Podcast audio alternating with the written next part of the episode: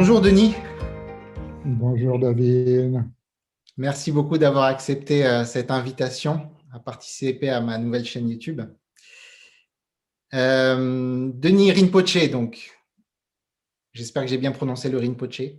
Ok, tout bon. Alors Denis, euh, je vais rapidement vous faire une présentation et puis ensuite, bah, vous pourrez ajouter ce que vous voulez avant de passer aux cinq questions. C'est d'accord? Donc, Denis Rinpoche, comme je disais, vous êtes un maître bouddhiste, héritier de la lignée Shangpa Kagyu du bouddhisme tibétain.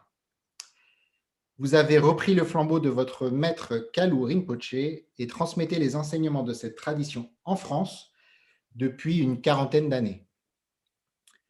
Vous avez récemment fondé la Buddha University, je mets le lien en description pour ceux qui seraient intéressés, dont la devise est Homme, Esprit, Nature. Le suivi des enseignements se fait au sein de trois instituts qui opèrent, euh, qui opèrent avec deux campus, l'un en ligne, c'est bien important en ce moment avec le, avec le Covid, et l'autre euh, en présentiel euh, qui est situé donc en Savoie. Denis, est-ce que cette présentation vous convient? Est-ce que vous voulez ajouter quelque chose? C'est très simple, essentiel et c'est excellent. Merci David. Parfait. Merci à vous. Alors, ben, passons directement aux questions dans ce cas-là. Première question, Denis, la vie a-t-elle un sens? La vie a-t-elle un sens? Une bonne question.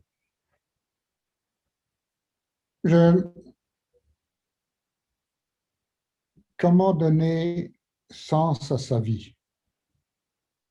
Je déplace un tout petit peu la question. Comment faire en sorte que sa vie ait un sens? Je proposerais de considérer d'abord que qui que nous soyons, où que nous soyons, nous avons naturellement la même motivation fondamentale, qui est une aspiration au bonheur, au bien-être, et à éviter euh, la souffrance dans ses différentes formes. Donc, cette euh, quête du bonheur, cette aspiration à éviter la souffrance est légitime. Elle est commune à tous les hommes, à tous les humains, et au-delà, d'une certaine façon, au sens large, même à, tous les vivants. Donner sens euh, à sa vie peut se comprendre comme étant de faire en sorte de cheminer vers euh, le bonheur, d'éviter la souffrance, et ce non pas d'une façon individualiste, mais d'une façon altruiste. L'on aura, je dirais, eu une bonne vie, ou euh, l'on a une bonne vie dans la mesure où l'on est capable d'œuvrer pour, euh, en évitant ce qui est source de souffrance pour soi et pour autrui, en étant capable de générer, de développer ce qui est source de bien-être, de bonheur pour soi et pour autrui. Donc, qu'est-ce que vous entendez par bonheur? Bonheur, bien-être, être bien, libre de souffrance, libre de... Alors, dans les enseignements du Bouddha, on distinguerait différentes formes de souffrance, différentes formes de bonheur, et il y a toute une pratique, un entraînement de vie justement pour apprendre à cultiver ce qui est source de bonheur et à éviter ce qui est source de, malheur ou de mal-être. Mais une bonne vie euh, va dans ce sens et c'est une vie qui va vers ce qui est bon pour tous. Et alors, il y a un écueil lorsque l'on dit cela, c'est ce serait de prendre cette euh, quête euh, du bien-être, du bonheur, euh, qui est une quête de l'harmonie aussi, car harmonie, santé et bien-être sont en quelque sorte des synonymes ou sont étroitement reliés. L'harmonie et la santé, la santé est lorsque notre corps-esprit opère harmonieusement et cette harmonie qui est la santé et le bien-être, quand on est en bonne santé, ça va bien. Donc, il ne s'agit pas de quelque chose d'une quête euh, individualiste et encore moins égoïste. Mais je pense au Dalai Lama qui dit certaines fois, euh, vous êtes égoïste, soyez égoïste, mais soyez égoïste intelligemment, c'est-à-dire en étant altruiste. Et en comprenant que dans l'interdépendance, c'est en faisant ce qui est bon pour les autres que l'on fait ce qui est bon pour soi. Et ça m'évoque euh, une citation célèbre d'un grand maître de l'université de Nalanda, Shantideva, au 7e, 8e siècle, qui dit Tous les malheurs du monde viennent du désir de bonheur égoïste, alors que tous les bonheurs du monde viennent du désir de bonheur altruiste. Donc, cette orientation de vie vers ce qui est bon pour soi et pour les autres et pour le monde, on aura réussi sa vie si on a contribué à ce que le monde soit un petit peu mieux après qu'avant. Je garde cette réponse. Parfait. Merci beaucoup. On passe à la deuxième question. Dieu, pour vous, c'est? Dieu, c'est un noble terme, un terme chargé d'une aura divine. Euh, c'est aussi un concept euh, dangereux. Que ne fait-on au nom de Dieu Que n'a-t-on fait de malheur et de guerre au nom de Dieu C'est un mot, c'est un concept délicat et dangereux. attention.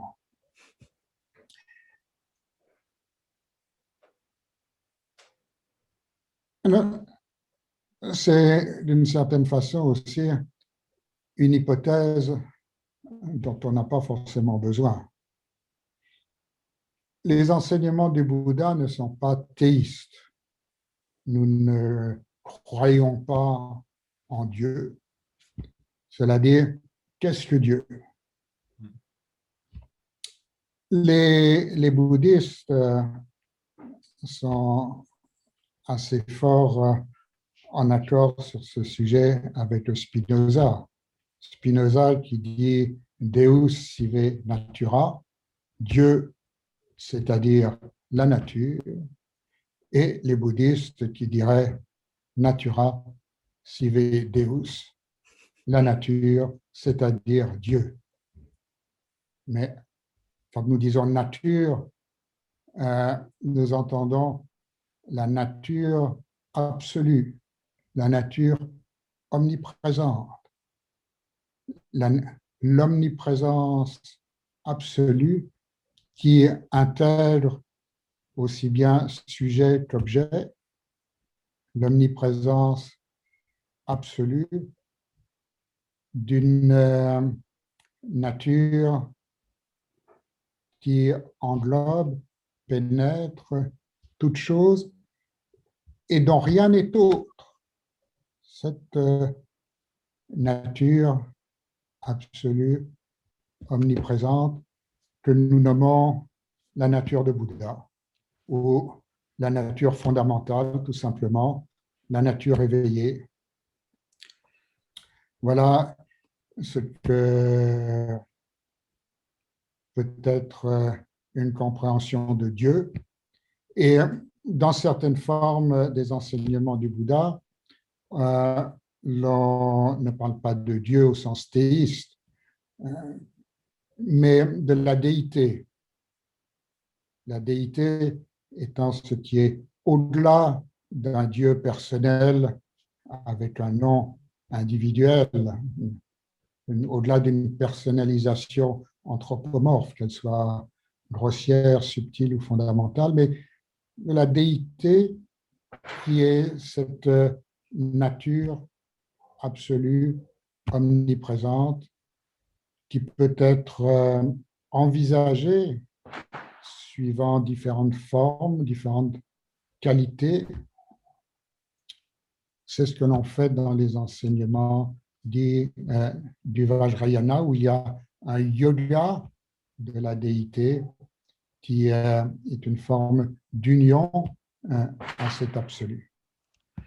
Et donc pour vous, il n'y a pas de Dieu créateur, il n'y a pas de, la, nature et euh, la nature avec un grand N, la nature, la nature se manifeste, mais la nature ne crée pas.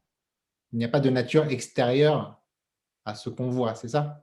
J'ai bien compris. Dieu, Dieu créateur est une contradiction, ou en tout cas, on peut, quand on ne connaît pas comment ça a commencé, dire bah, c'est Dieu. Euh, mais à ce moment-là, qui a créé Dieu? Euh, Dieu n'a pas été créé. Bon, ah bon, hein, on est bien avancé. Toujours s'arrêter quelque part. Par contre, Dieu est créé par notre concept. Dieu est un concept. Euh, dans euh, la question des origines, première, dernière, toujours très délicate.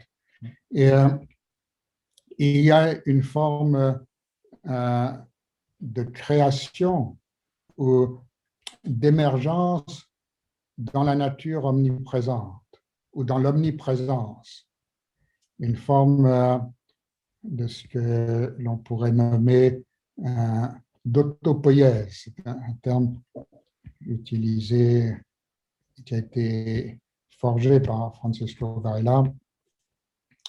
L'approche du Dharma est une approche, alors le Dharma c'est l'enseignement du Bouddha qui signifie réalité, l'enseignement de réalité, est une approche euh, éminemment et profondément scientifique qui reconnaît comme euh, moyen de connaissances valides, la logique, l'induction, l'inférence, la déduction, comme en mathématiques, euh, physique, et l'expérience directe immédiate, à l'immédiateté à la première personne, l'immédiateté non duelle. Mmh. Donc, euh, ainsi,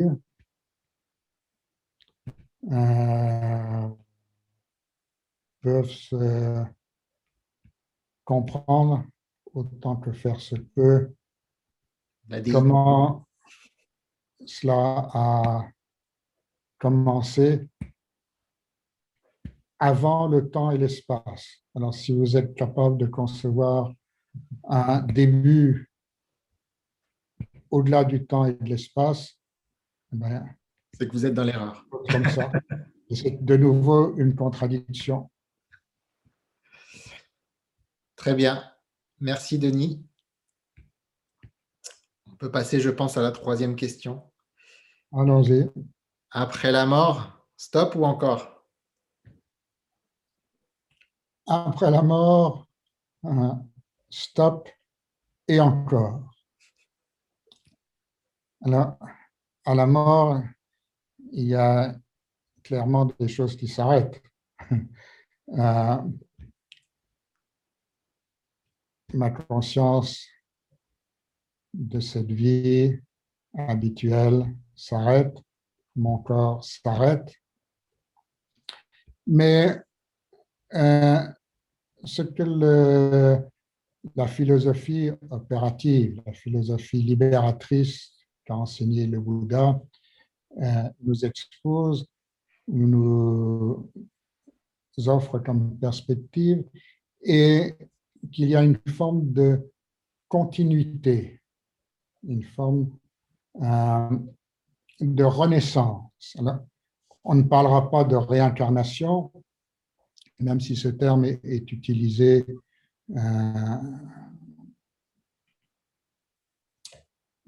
ça n'est pas une traduction juste ni du tibétain, ni du sanskrit, ni des enseignements du Bouddha. La, réincarnation hein, suppose comme réincarner, c'est un retour dans la chair, comme s'il y avait une, âme individuelle, une âme permanente qui euh, la petite boîte noire indestructible qui, hop, euh, passerait de, euh, de corps en corps, ce qui est assez, farfelu et, amène toutes sortes de, de, contradictions, de choses bizarres.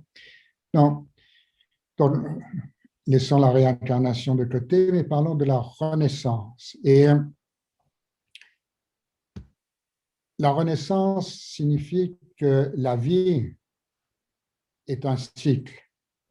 La vie est un cycle qui est fait de naissance et de mort, d'apparition et de disparition.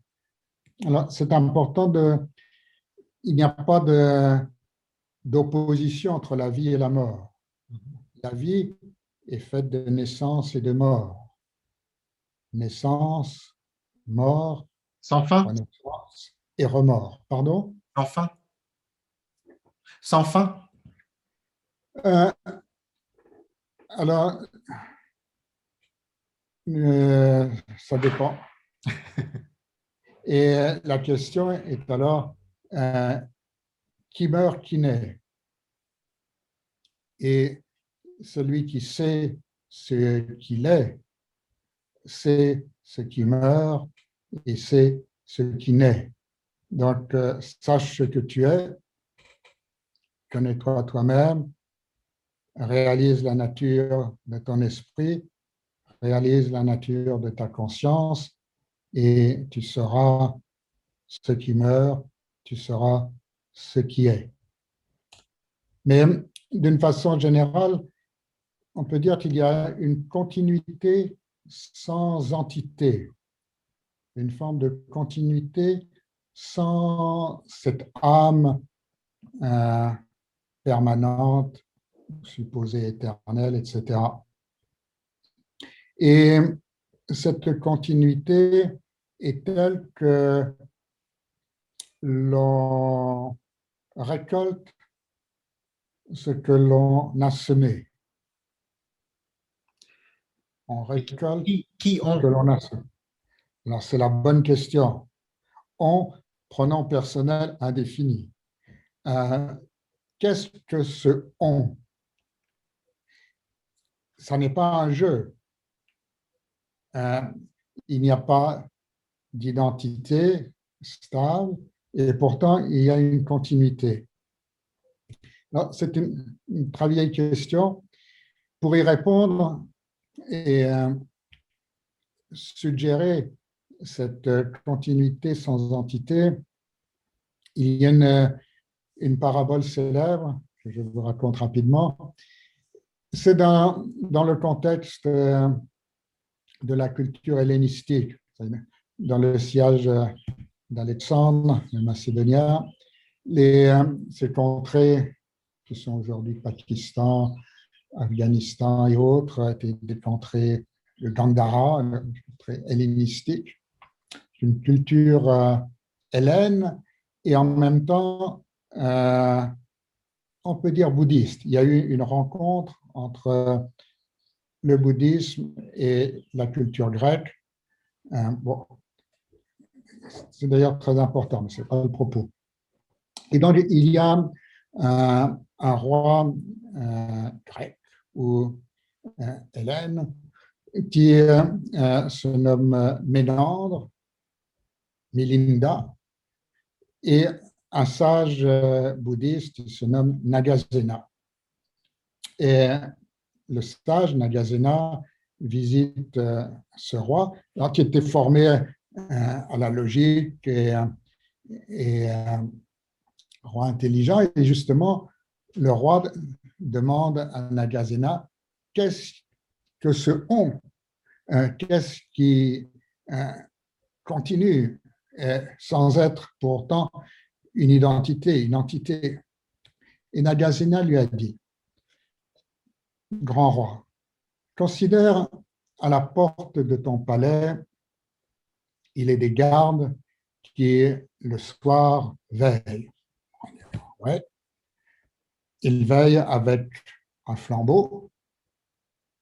Quand vient la relève du premier quart, les gardes allument à leur tour leur flambeau sur celui du premier quart et ils continuent à veiller. Pareillement, ceux du deuxième quart allument leur flambeau à celui du quart précédent, le troisième quart, etc.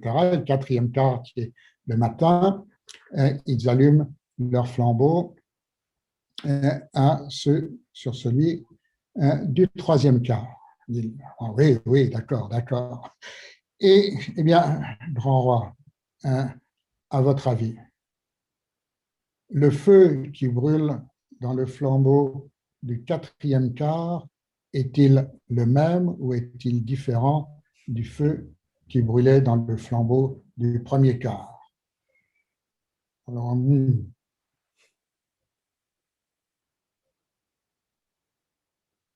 Ce n'est pas vraiment le même feu, mais ce n'est pas non plus vraiment un feu différent.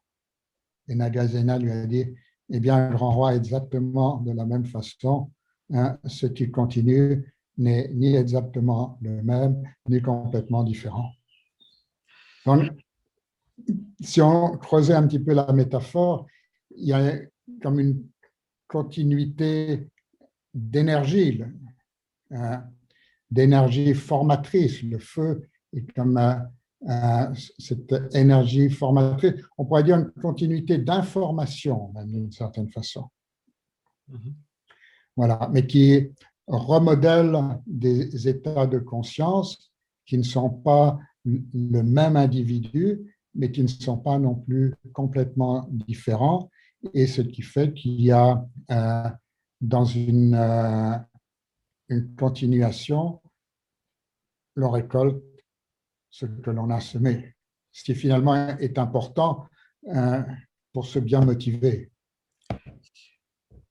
Très belle métaphore. Euh, dernière petite chose sur ce point-là. Du coup, au bout du bout, parce que le but final, c'est quand même l'éveil pour tout le monde. Oui, alors, si on poursuivait la métaphore, hein, euh, cela continue aussi longtemps qu'il y a du feu. Aussi longtemps. Euh, on emploie une autre métaphore, celle de la lampe à beurre la lampe à beurre, il y a du beurre, une mèche et une flamme. Et euh, la flamme qui est euh, dans la métaphore est euh, l'individualité ou le sens, l'impression de l'individualité, l'impression du soi autonome, indépendant, ce, soi individuel brûle aussi longtemps qu'il y a de l'huile ou du beurre, c'est non pas beurre. Et euh, cette huile combustible et les, les empreintes que génèrent nos actions, ce que l'on nomme dans les enseignements du Bouddha le karma. Aussi longtemps qu'il y a ce flux d'informations, ce flux d'énergie karmique, ce flux d'empreintes qui subsistent potentiellement et qui s'actualisent, euh, il y a réémergence d'état de conscience. Entendu que euh, lorsque l'huile est épuisée, l'individualité. C'est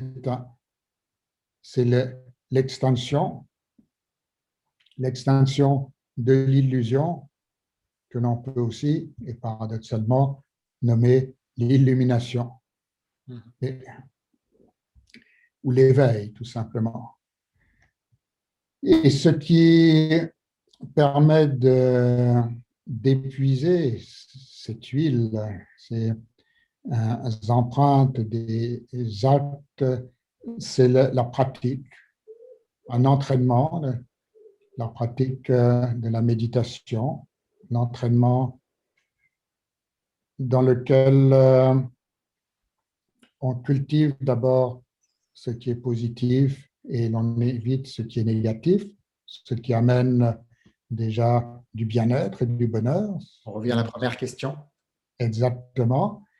Et euh, profondément, euh, permet aussi l'épuisement du comportement duel et des comportements habituels dans lesquels il y a ces polarités sujet-objet, bien, mal, ici, là. Et donc, euh, le soi, le moi que je suis, hein, s'avère fondamentalement être une impression réelle, car euh, euh, c'est bien une impression réelle. Bonjour David, bonjour Denis, euh, comment ça va? Mais derrière cette impression, derrière hein, ce moi-je, il n'y a rien de substantiel, de réel. On ne peut pas trouver, mettre le doigt sur ce dont il s'agit. Et cette euh, euh, impression de soi euh, se libère dans la compréhension, l'examen, l'analyse, l'observation et surtout dans la pratique de la méditation contemplative, qui est la forme la plus profonde de méditation et d'entraînement dans méditation contemplative dans laquelle euh, le carburant de l'illusion euh, s'épuise. L'huile s'épuise jusqu'à l'extinction de l'illusion. Et à ce moment-là, c'est la fin aussi euh, du cycle des renaissances de la conscience ce que renaissance de la conscience dans les états multiples de la conscience que l'on nomme euh, le samsara. Le samsara signifie la roue, le cycle, le cycle des états multiples de la conscience. Merci pour cette réponse euh, très complète. On va, euh, on s'achemine maintenant euh, vers les deux dernières questions qui vont, je pense, aller plus vite. La quatrième question, un personnage spirituel qui vous a marqué C'est certainement d'abord euh, mon père spirituel, mon père-mère spirituel. en tibétain, on utilise le mot lama. La est masculin, ma est féminin et maître a, le sens ainsi de, masculin et féminin, c'est à la fois un père et une mère. Et euh, qui m'a amené sur la voie, qui m'a inspiré, qui m'a fait reconnaître euh, ce qu'est l'esprit. C'est la personne qui m'a que tout autre inspiré, marqué. Et c'est le propre aussi d'une transmission yogique, de maître à disciple. C'est en étant un bon disciple que l'on peut devenir un bon maître dans une continuité intergénérationnelle. Alors après, peut-être aussi mentionner euh, le Dalai Lama, Kundun, qui euh, lui est très connu. Mhm. Mon père spirituel se nomme Vajradhara Kalu, Kalu Ranjun Punkyab. Son nom tibétain signifiant nature omniprésente. Mais aujourd'hui, on connaît, tout le monde connaît le Dalai Lama, prix Nobel de la paix, et qui est l'exemple euh, d'un humanisme naturel, non dogmatique, on pourrait dire presque laïque, sans entrer dans la discussion du terme, mais euh, agnostique, non dogmatique, non confessionnel, et un grand humaniste, et qui a enseigné la sagesse et l'altruisme. Voilà, pour faire simple, retenons hein, ces deux personnes. Votre, maître qu'on connaît en Occident euh, souvent sous le nom de Kalu Rinpoche Kalu Rinpoche, oui. Rinpoche signifie euh, vénérable ou précieux. Donc, c'est un terme générique, un terme d'adresse, euh, voilà. Et euh, Kalu est de son nom complet, Kalu Ranjun Kunchab. Je vais éviter de le répéter. Merci beaucoup. Dernière question. Le livre ou le film que vous recommanderiez à votre meilleur ami en perte de sens? Mon meilleur ami en perte de sens, peut-être que d'abord, je ne lui recommanderais pas un livre ou un film, euh, mais je lui parlerai. je lui parlerai. Vous son livre euh, je, je, serai le livre ou le film. Euh, et c'est d'abord, je pense, ce qui est important, plutôt que, tiens, j'ai un bon bouquin, ou va donc voir tel film. Bon, en même temps, euh, un bon livre, beaucoup de bons livres et sans doute aussi de bons films. Je ne suis pas très cinéphile. Comme livre, euh, eh bien, justement, le, le, livre de mon père spirituel, euh, Vajradhara qui se nomme La Voix du Bouddha. C'est un, une anthologie d'enseignement bouddhiste. Et euh, euh, aussi des livres du Dalai Lama, il y en a beaucoup. Euh, et donc, on peut choisir parce que il n'y a pas une réponse type. Et ce qui est important, c'est d'écouter la personne en perte de sens ou en difficulté. Et de pouvoir euh, donner une réponse qui soit empathique et altruiste, compatissante, bienveillante, et non pas une réponse intellectuelle, plus une réponse de présence et euh, d'ouverture de cœur. Donc les, les ouvrages du Dalai Lama, très bien. Euh, alors, euh, on peut aussi mentionner un, manuel de méditation que j'ai composé qui se nomme Le livre de la pleine présence. L'éditeur m'a voulu appeler le grand livre, mais bon, euh, le livre de la pleine présence ou comment vivre en pleine présence, comment s'entraîner à la pleine présence, comment cultiver la pleine présence, ce qui est euh, la clé pour se libérer des souffrances et cultiver la santé, le bien-être, le bonheur. Merci. Et puis sinon, ils peuvent toujours s'inscrire euh, auprès de votre institut euh, La Buddha University. Ils peuvent aller voir la, ils peuvent aller voir la Buddha University, euh, certainement. Et on peut aussi leur conseiller de venir voir votre chaîne pour leur donner à réfléchir sur le sens de la vie et comment mener une bonne vie. Merci beaucoup, Denis. Merci pour le temps que vous avez consacré à cet entretien. Et euh, à très bientôt, j'espère. Merci, David. Avec plaisir. À bientôt. Au revoir. Au revoir.